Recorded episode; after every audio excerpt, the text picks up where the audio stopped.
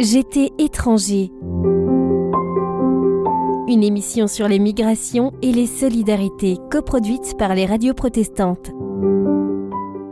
Quitter son pays pour un ailleurs rêvé, conforme à sa foi et à ses convictions. C'est le parcours d'Olson Conny. Venu d'Albanie, Olson rencontre Valérie. Ils s'aiment, veulent fonder une famille, un foyer. C'est sans compter sur une bureaucratie peu sensible aux histoires d'amour qui menacent Olson d'expulsion. C'est leur histoire. Voilà, donc on reçoit dans les studios Valérie et Olson Conny. Bonjour. Bonjour. Vous faites les titres de l'actualité ces derniers temps. Olson est euh, sous une euh, mesure d'extradition. Olson, est-ce que en quelques mots tu peux te présenter? Je viens d'Albanie, j'ai 36 ans. Je suis parti de l'Albanie, j'ai quitté l'Albanie pour euh, des raisons euh, politiques, économiques aussi. Tu n'imaginais pas donc un avenir en Albanie? C'est ça. Les conditions de vie sont venues assez difficiles, pas seulement pour moi, Ouais. personnellement, Mhm. mais pour ma famille aussi. Moi, j'ai deux parents euh, qui sont retraités, qui sont en retraite. Ils ils ont rien, quoi. Ils, ils peuvent pas prendre soin d'eux. Ils sont pas, euh, ils ont pas les moyens même de, de, de acheter des médicaments qu'il faut pour, euh, pour se soigner, quoi. Et du coup, ouais, comme je dis, pas seulement moi et ma famille, mais c'est la plupart de l'Albanie qui est vraiment dans la misère. Ça se voit pas dans le média, mais on le voit en fait dans la réalité on vit en Albanie. Il faut essayer d'entrer dans les, euh, dans les démarches administratives, dans les écoles, dans les hôpitaux, Mhm. euh, dans l'armée où je faisais partie. euh, la corruption, c'était c'était venu comme une loi. Quoi. Toute chose, il se faisait ouvert. Voilà, si tu payes pas, tu peux pas avoir. Mais personnellement, comme chrétienne, ça me, ça me faisait du mal parce que normalement, je voulais pas payer. Mhm. C'était- quelque chose qui est venu à cause de la vie avec Dieu. Dieu, il aime pas qu'on fasse des choses comme ça, Ouais.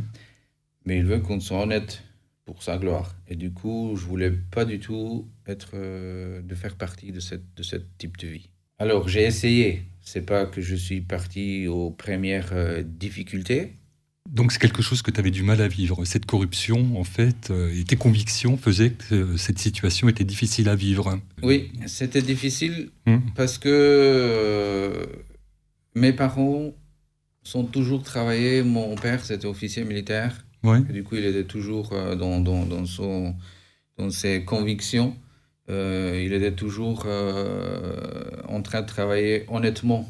Tu penses que c'est quelque chose dis- qui t'a oui, transmis Ça a été un chose, modèle euh, pour toi? Mhm. Nous, on était grandis avec des valeurs de famille, des valeurs pour euh, aider les autres, des valeurs euh, de, de, de vivre en communauté, une vie sociale sans essayer de faire du mal, quoi. Euh, de vivre avec nos forces, nos, nos moyennes. En fait, il y a des choses que, des convictions que moi, je voulais les trouver de quelque part. J'aimerais bien de, de les trouver dans mon pays, mais c'est trop compliqué, c'est trop difficile C'est trop de les difficile. trouver.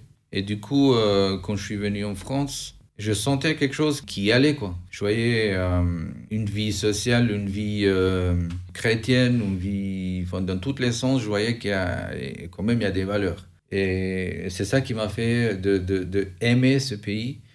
Et plus, ce qui m'a fait aimer, c'est que comme euh, demandeur d'asile, j'avais des droits que dans mon pays, on Mm. n'avait pas, Mm. euh, malheureusement. Et du coup, euh, j'ai voyé les choses et plus j'entrais en profondeur, plus je découvrais des choses qui, qui me faisaient plaisir, qui me, qui me disaient, mais il, y a quelque chose que il faut aimer, cet, Mm. cet, euh, pays. euh, Ouais. Tu te sentais Voilà. à ta place. Voilà, je, Mm. je me sentais à ma place.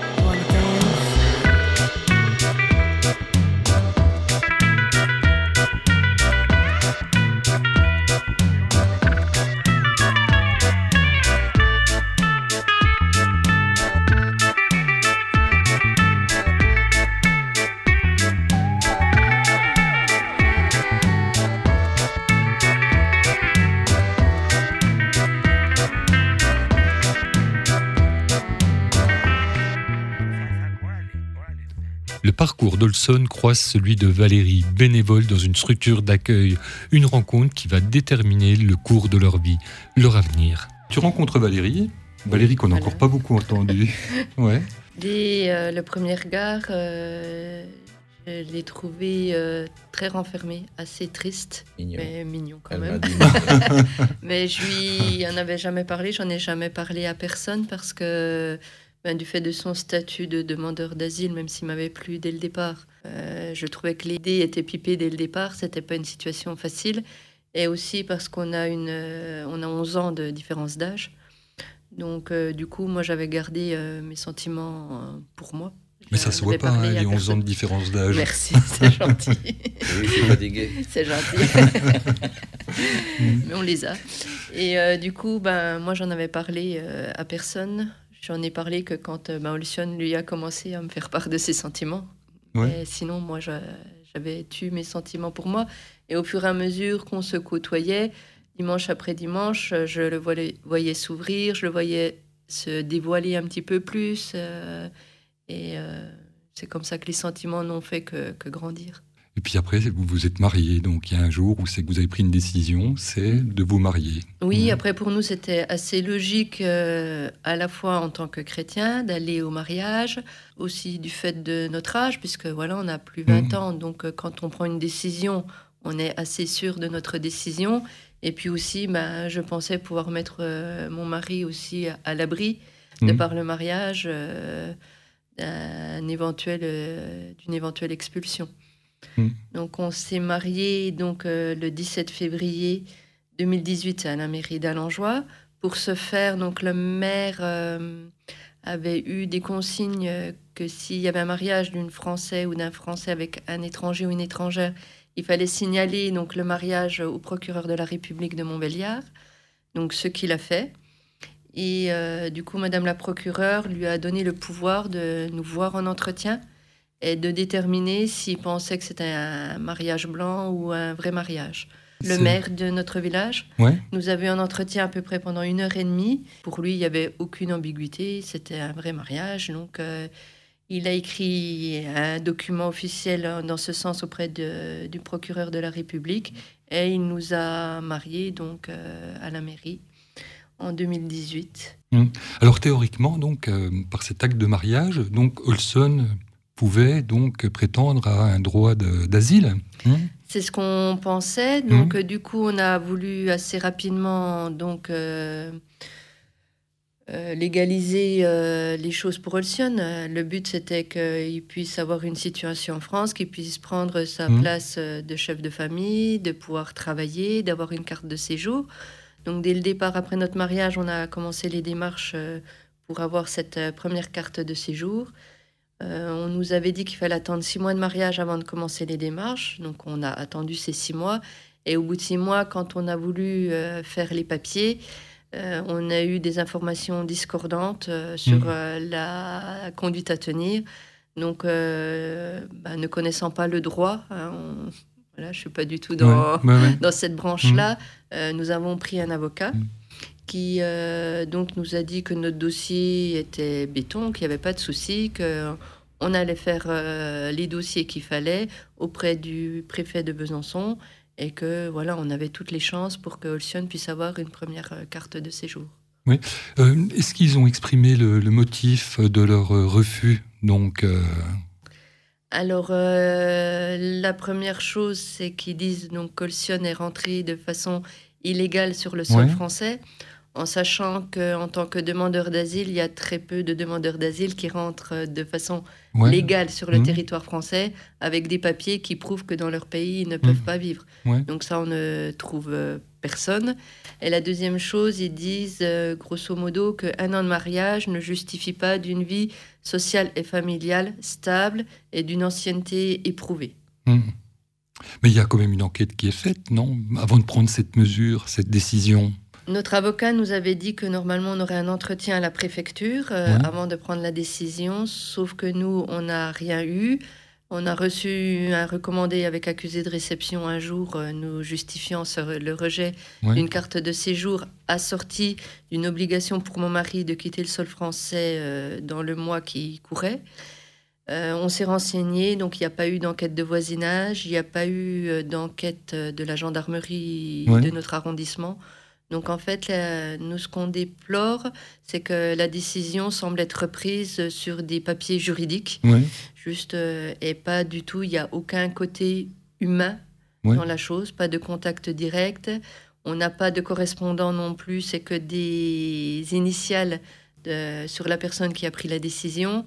Donc on n'a aucun contact direct, il n'y a aucun, aucun dialogue et aucune humanité dans mm. cette prise de décision. Ben oui, c'est ce qu'on ce qu'on voit. Mais est-ce qu'il y a des recours possibles? Donc il y a trois recours euh, possibles qui sont en cours. Donc il y a un recours gracieux auprès du préfet de Besançon. Il y a un courrier qui a été fait au ministère euh, de l'Intérieur euh, à Paris. Et le troisième recours, c'est un recours auprès du tribunal administratif. Donc les trois recours ont été faits et on se trouve dans une situation un petit peu inexplicable où, pour l'instant les recours sont en cours. Mm. On ne sait pas combien de temps, sous combien de temps on va avoir euh, une mm. décision. Et en attendant, ben, mon mari est dans une situation euh, inconfortable. Ça suspend l'avis d'expulsion quand il y a un recours? Ça peut prolonger la durée euh, Alors, a priori, non. Non. Après, en sachant que notre avocat fait une demande de référé, hmm. donc il y a une mesure d'urgence, justement pour lever cette obligation de quitter le sol français, hmm. dans l'attente que la question de fond soit jugée.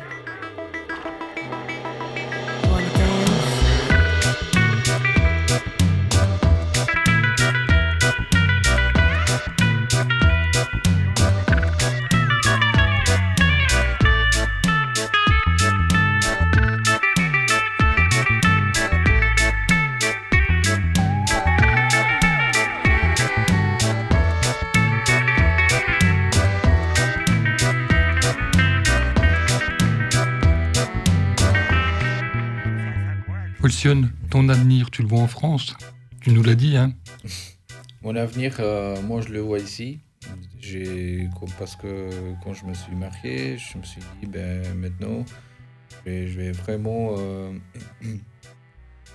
prendre le rôle de mari pour euh, commencer à mm. travailler et pour, pour m'occuper pour la famille. Quoi. Mm. Et du coup, comme je disais tout à l'heure, il y a beaucoup de choses qui me fait euh, rester dans ce pays. Et surtout, c'est ma femme. Hmm. Et du coup, c'est le, toujours le désir que je veux plus entrer dans mon pays. Et il y a euh, la vie française qui, qui me plaît. Hmm. Et pour moi, rentrer en Albanie, ça serait une, euh, une choc et de, de entrer encore dans les situations où je ne voulais plus que être. tu as connu et que tu as fui. Et ça serait, ça serait pénible de, de entrer là. Mm. Et je vois pas du tout ma femme en Albanie parce que il y a certaines choses personnelles chez elle que que, que, elle peut pas vivre là-bas parce qu'elle mm. voudrait être euh, en France. Mm pour, euh, pour ses conditions de, de, la santé, etc. Et du coup, moi, mon avenir, je le vois ici. S'il me laisse vivre, je peux prouver que je suis pas, euh, je suis pas marié pour rien. Donc, je suis marié comme tout le monde. Il se marie pour vivre, pour créer une famille et pour être euh, honnête et en règle vis-à-vis -vis des autorités que je puisse prouver aussi que voilà, je suis pas entre guillemets, je suis pas un criminel ou un terroriste qui est en France pour faire des bêtises, etc. Ou un opportuniste, quelqu'un qui profiterait d'une situation pour profiter, etc. Mm.